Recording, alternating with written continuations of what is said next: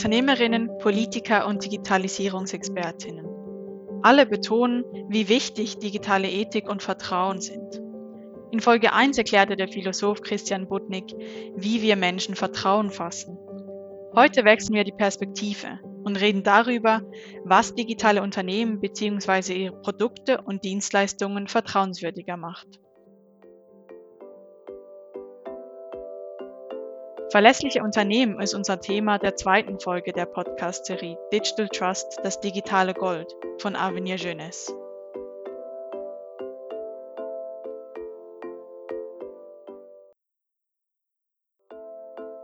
Nicht selten nutzen wir Produkte und Dienstleistungen einfach, weil wir sie so nützlich finden oder uns Alternativen fehlen, ohne dass wir aber behaupten würden, dass wir dem Unternehmen oder dem Produkt vertrauen. Dies schließt aber nicht aus, dass Verlässlichkeit ein großer Vorteil sein kann. In gewissen Branchen ist sie gar unerlässlich, um Kunden zu gewinnen. Hört man auf die Berichte von Tech-Konzernen und Consulting-Firmen, ist digitales Vertrauen das A und O für Unternehmen, um in Zukunft erfolgreich zu sein. Vertrauen können sie gewinnen, indem sie Verlässlichkeit demonstrieren. Dafür müssen sie gewisse Kriterien erfüllen.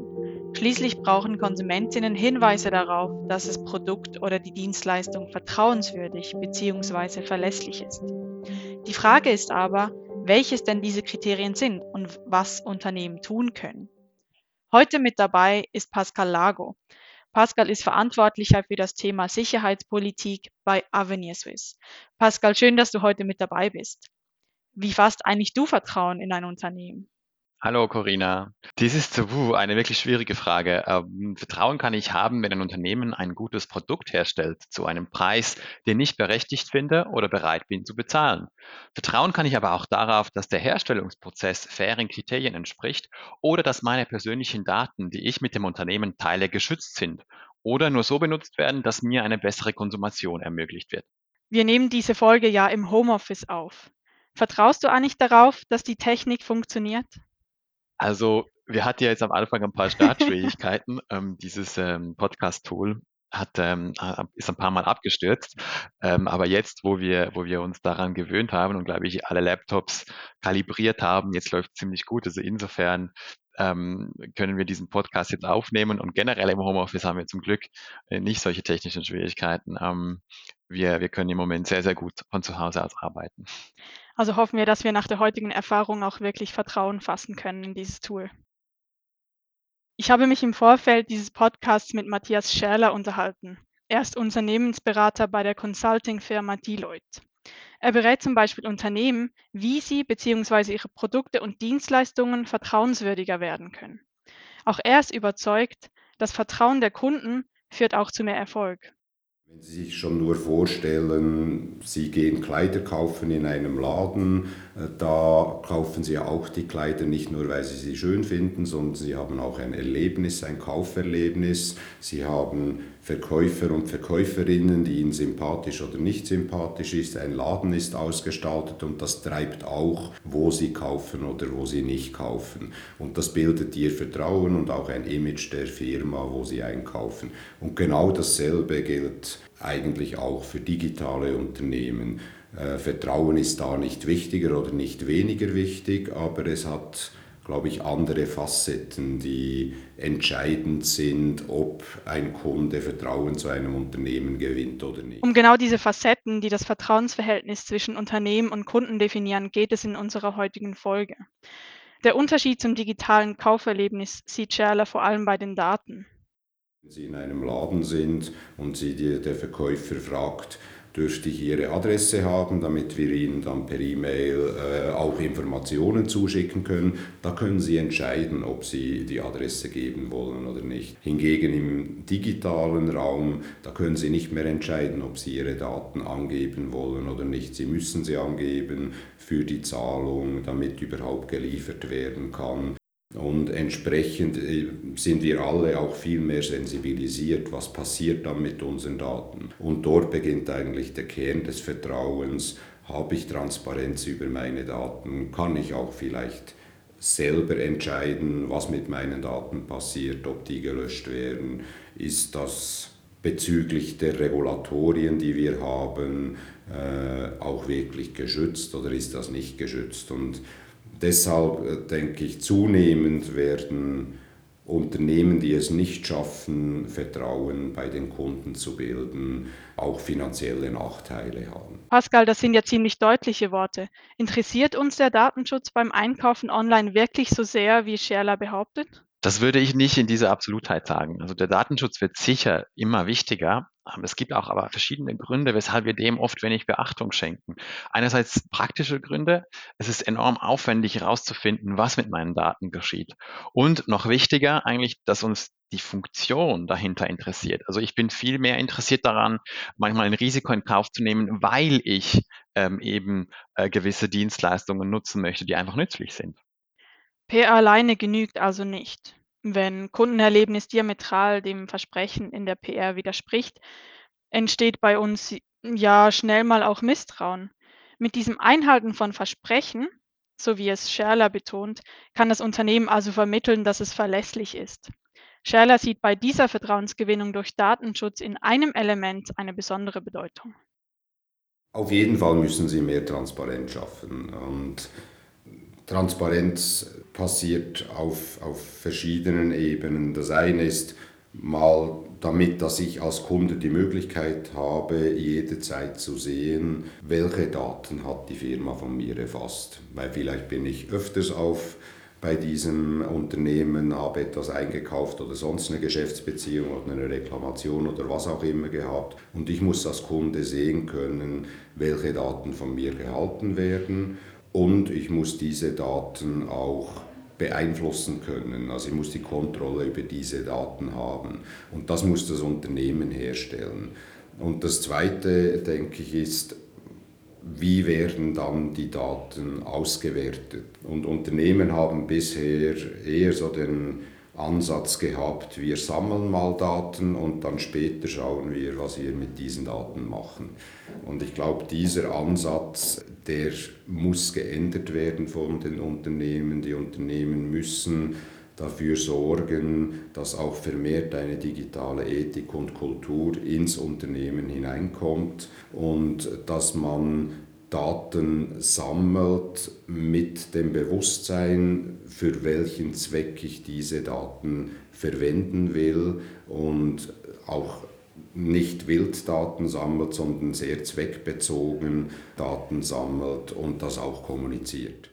Scheller spricht also bisher in Bezug auf die Verlässlichkeit von einem ethischen Umgang mit Daten. Ist Datenschutz also der Schlüssel zum Ziel?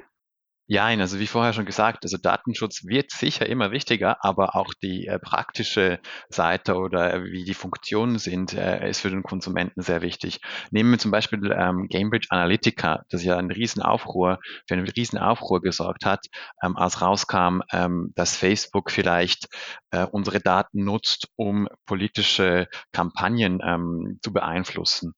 Äh, seitdem werden die sozialen Medien aber immer noch benutzt. Und zwar nicht unbedingt, weil primär, weil sie unsere Daten schützen oder nicht schützen, sondern, wir ein, sondern weil wir einfach einen Nutzen aus diesen Plattformen ziehen.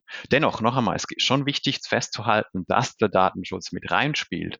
Äh, wie zum Beispiel ähm, jetzt vor kurzem sich gezeigt hat, dass weil, weil WhatsApp seine Datenschutzbestimmungen geändert hat, ähm, viele Kunden dann abgewandert sind, obwohl WhatsApp nicht einmal diesen Datenschutzveränderungen dann eigentlich umgesetzt hat. Also ähm, es gibt durchaus äh, äh, Momente, äh, in denen dann der Datenschutz wichtig ist. Aber noch einmal eben, es ist ein bisschen ganzheitlicher vielleicht zu sehen und, und wie wichtig und nützlich das Produkt für den Konsumenten ist, spielt auch eine wichtige Rolle. Das ist jetzt nicht lange her, wo äh, WhatsApp diese Datenschutzbestimmungen geändert hat. Hast du auch gewechselt?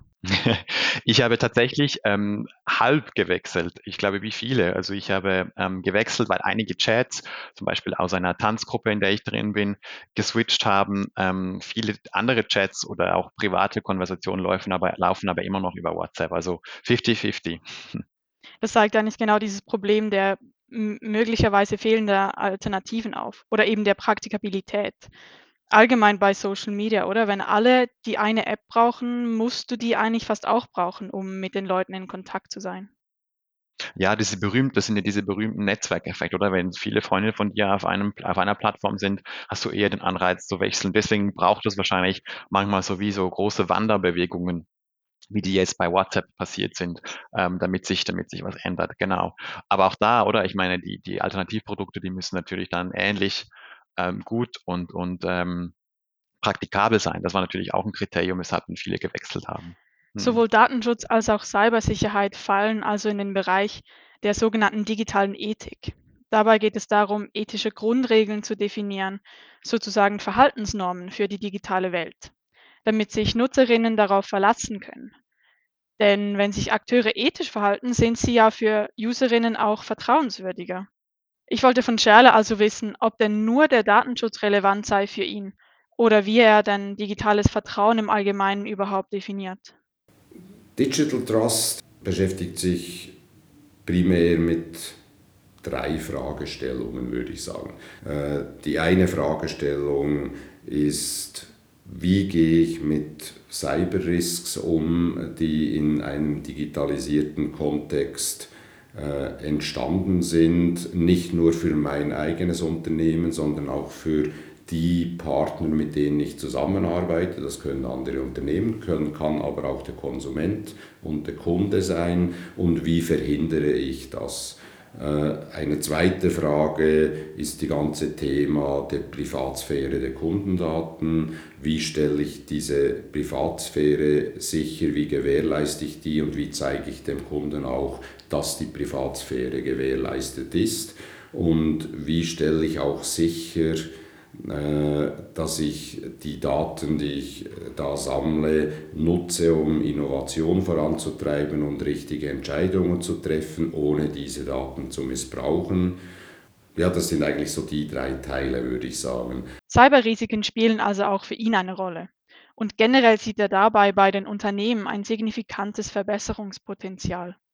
Ich habe Scherler dann auch gefragt, wie sehr sich denn Unternehmen bisher mit dieser digitalen Ethik beschäftigen. Leider noch nicht sehr weit. Ich glaube, die Unternehmen haben sich bisher im, im Zusammenhang mit dem digitalen Kontext sehr stark damit beschäftigt, wie finanziere ich diese Investitionen überhaupt, weil es sind doch beträchtliche finanzielle Mittel, die da gefordert werden was hat das für einen Einfluss auf meine Prozesse, mein Businessmodell, wie muss ich das umstellen, wie sorge ich für eine Kundenerfahrung, die end-to-end -end positiv ist. Aber mit den Themen von digitaler Ethik haben sich noch sehr wenige Unternehmen wirklich beschäftigt. Also wir haben vor kurzem eine Umfrage bei Verwaltungsräten in der Schweiz gemacht und 13 Prozent der Befragten haben angegeben, dass sie sich aktiv mit den Themen von digitaler Ethik beschäftigen. Das klingt für mich jetzt nach ernüchternd wenigen.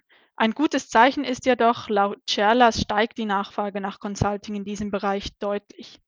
Er meint, das Investitionsvolumen sei derzeit vor allem im Cyberbereich hoch bzw. höher als beim Konsumentenschutz. Und ähm, was rät er Firmen denn eigentlich bei Cyberattacken? Er verweist wie beim Datenschutz auch bei der Cybersicherheit auf Transparenz und offene Kommunikation.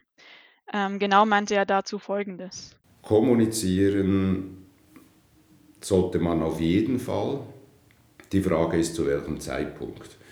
Wenn Sie schauen, vor ungefähr anderthalb Jahren war ein, ich würde mal sagen, das, das größte Unternehmen im Bereich der Containerschiffe von einer Cyberattacke betroffen, was dazu geführt hat, dass sie absolut von einer Minute auf die andere keine Kontrolle über keines ihrer Schiffe mehr hatten, nicht mehr wussten, wo die Ladungen sind, äh, was natürlich Milliardenverluste gebracht hat. Hätte man das im Moment, wo es passiert, kommuniziert, dann könnte das ja auch zu einer Panik führen, wenn sich die Leute dann vorzustellen beginnen, jetzt fahren da x riesige Containerschiffe unkontrolliert. Natürlich, die Schiffskapitäne haben immer noch die Gewalt, aber unkontrolliert über die Meere. Das könnte durchaus auch zu Panikreaktionen oder zu Ängsten führen. Und dann ist es vielleicht besser, man kommuniziert nicht gleich im Moment, sondern so wie das die Firma gemacht hat, zum Zeitpunkt, wo sie dann die Dinge wieder einigermaßen im Griff hatten. Aber das kommuniziert werden sollte, äh, da bin ich auf jeden Fall dafür. Man sollte das nicht verheimlichen. Es ist ja nichts, was irgendwie den Namen eines Unternehmens negativ beeinflussen würde, weil es jeden treffen kann und jedem passieren kann in der aktuellen Welt, wie wir auch aufgestellt sind gegen Cyberattacken. Transparenz ist also sowohl bei Datenschutz als auch Cybersicherheit ein großer Punkt, den Scherler aufwirft, äh, wenn es um digitales Vertrauen geht. Er ist auch davon überzeugt, dass die Kommunikation nach außen nicht schadet. Siehst du das auch so? Ähm, also ich weiß von vielen Unternehmen, die Cyberangriffe nicht kommunizieren, weil sie einen Reputationsschaden fürchten. Mit anderen Worten kann die Kommunikation auch dazu führen, dass Misstrauen entsteht überhaupt. Es kommt wohl auch darauf an, was oder wer genau angegriffen wurde und welche, äh, äh welche Art dieses Unternehmen ist. Also ich als Konsument hätte zum Beispiel höheres Unbehagen, wenn meine Chats auf WhatsApp gehackt würden und veröffentlicht würden, wie wenn jetzt ein Getränkehersteller angegriffen würde und vielleicht für ein paar Tage ähm, seine Getränke nicht ausliefern kann, weil diese Systeme down sind. Also wo, wo genau machst du denn diese Unterscheidung? Was stört dich an den, an den WhatsApp-Chats mehr als am Getränkehändler? Dass ich persönlich dann, ähm, viel stärker betroffen wäre, oder? Dass dann also meine persönlichen Daten gehackt würden und veröffentlicht würden. Also, ich hätte einen großen persönlichen Schaden davon und, äh, wäre deswegen sehr, sehr, ähm sehr, sehr betroffen. Wohingegen, wenn wenn ein Unternehmen einfach vielleicht seine, ähm, Wertschöpfungskette unterbricht, ähm, die mich nicht per se sofort direkt betrifft, dann finde ich das weniger schlimm. Worin liegt denn diese große Schwierigkeit, Transparenz zu kommunizieren? Also ich glaube, eine elementare Aufgabe ist es nur schon, verständlich zu, zu kommunizieren. So wie Scherler Transparenz fordert, verlangt er von den Unternehmen, diese komplexen Dinge so zu vereinfachen, dass auch Kundinnen und Kunden jeglicher, äh, äh, in jeglichen Bereichen es verstehen. Was hältst du denn von diesen Transparenzforderungen? Ja, ich, ich merke, Transparenz wird ja ganz oft so ein bisschen als Schlagwort verwendet. Ähm, oft ist aber unklar, was dann genau mit Transparenz gemeint ist. Also für mich, und da bin ich eigentlich mit dir und Scheller einig, braucht es für Transparenz mehr als einfach nur eine offene Kommunikation, sondern ich muss eben auch ähm, mit relativ wenig Aufwand und auch relativ wenig Wissen in der Lage sein, ähm, diese Information in Erfahrung zu bringen. Und ich glaube, dass man erst dann auch wirklich von Transparenz sprechen kann. Das sagt Scherler übrigens dazu, was passieren kann, wenn man nicht offen genug kommuniziert. Den Werten die, und der, der Ethik, die wir in der Gesellschaft haben, äh, was hat das für Auswirkungen auf uns als Menschen und auf die Gesellschaft?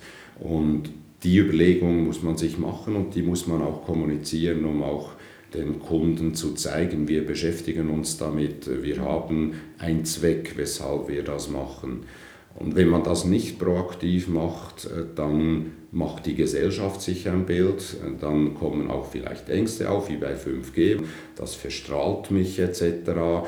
Oft kommen so, solche Ängste wegen Nichtwissen auf und diese Ängste lösen auch äh, politische Hektik aus. Es kann dann durchaus dazu führen, dass die Politik dann Regulatorien erlässt, die technologiefeindlich sind. Und da sind die Unternehmen in der Pflicht, durch proaktive Kommunikation das Steuer, soweit man das kann, selber in die Hand zu nehmen. Wenn wir also Scherlers Aussagen mal kurz zusammenfassen, ist er davon überzeugt, dass der Erfolg von digitalen Produkten und Dienstleistungen vom Vertrauen ihrer potenziellen Kunden abhängig sind. Dazu müssen sie also Verlässlichkeit demonstrieren, indem sie zum Beispiel proaktiv kommunizieren und transparent sind in Bezug auf ihr Daten, ihre Datenschutzbestimmungen und äh, ihre Cybersicherheit. Er betonte dabei aber auch, dass selbst wenn eine Firma Opfer einer Cyberattacke wird, sollte das nicht automatisch zu einem Vertrauensverlust führen. Schließlich könne es ja jedem passieren. Wichtig sei vor allem, dass das Unternehmen offen kommuniziert. Sie sind in dem Sinne nicht schuld daran, dass es jedem passieren kann, egal wie gut jemand darauf vorbereitet ist. Es ist ähnlich wie mit Autodiebstahl. Die Autohersteller machen immer perfektere Alarmsysteme und Wegfahrsperren etc. Aber die kriminelle Energie ist auch relativ groß und findet dann immer wieder Lösungen, um das zu umgehen. Und auch wenn ein Unternehmen sich sehr akribisch gegen Cyberangriffe schützt. Die Cyberkriminellen äh, sind oft sehr, sehr gut ausgerüstet und finden immer wieder Wege. Also von daher ist ein Unternehmen nicht schuld, wenn es getroffen wird, aber das Unternehmen hat natürlich eine gewisse Verantwortung, ein Minimalstandard an Cyberabwehr aufrechtzuerhalten. Risiken gibt es also immer. Wenn wir davon ausgehen, dass der Erfolg von neuen Technologien und digitalen Produkten davon abhängt, ob wir ihnen vertrauen, wie verhindern wir denn, dass diese unvermeidbaren Risiken nicht dazu führen, dass nützliche Innovationen dadurch gleich gebremst werden? Also ich bin da sehr optimistisch. Ich denke, wir hatten immer schon Wandel und, und, und Digitalisierung und ähm, auch in der analogen Welt gibt es viele Risiken. Sprich, ähm, nur weil es Risiken gibt, glaube ich nicht, dass Innovationen gebremst werden. Und ähm, das Vertrauen ist wichtig und, und äh, die Unternehmen sind sehr bemüht, dieses Vertrauen aufzubauen. Also ich bin da sehr optimistisch auch ähm, für die Zukunft. Das nehmen wir doch gleich gerne so als Schlusswort. Pascal, vielen Dank für deine Zeit. Ich freue mich, dass du auch in zwei Wochen wieder dabei bist, wenn wir konkreter über das Thema Cybersicherheit sprechen. Bis in zwei Wochen. Ciao, Corinna. Für den Erfolg der digitalen Wirtschaft ist also Vertrauen entscheidend. Das bedeutet auch, dass Fortschritte in der Digitalisierung davon abhängig sein können, wie vertrauenswürdig die Produkte sind. Mehr Vertrauen können Unternehmen gewinnen, wenn sie verlässlich auftreten. Dazu gehören zum Beispiel ein ethischer Umgang mit Daten und Sicherheit vor Cyberangriffen. In der nächsten Folge gehen wir dem Thema Cybersicherheit etwas tiefer auf den Grund. Denn sie zu gewährleisten ist einfacher gesagt als getan. Wir werden die Geschichte einer Schweizer Firma hören, die von einem solchen Angriff getroffen wurde. Und wir werden mit einer Expertin darüber sprechen, was Firmen dagegen tun können. Das war Folge 2 der Podcast-Serie Digital Trust, das digitale Gold von Avenir Jeunesse. Habt ihr Fragen oder Inputs? Schreibt uns doch auf Instagram, Twitter oder Facebook.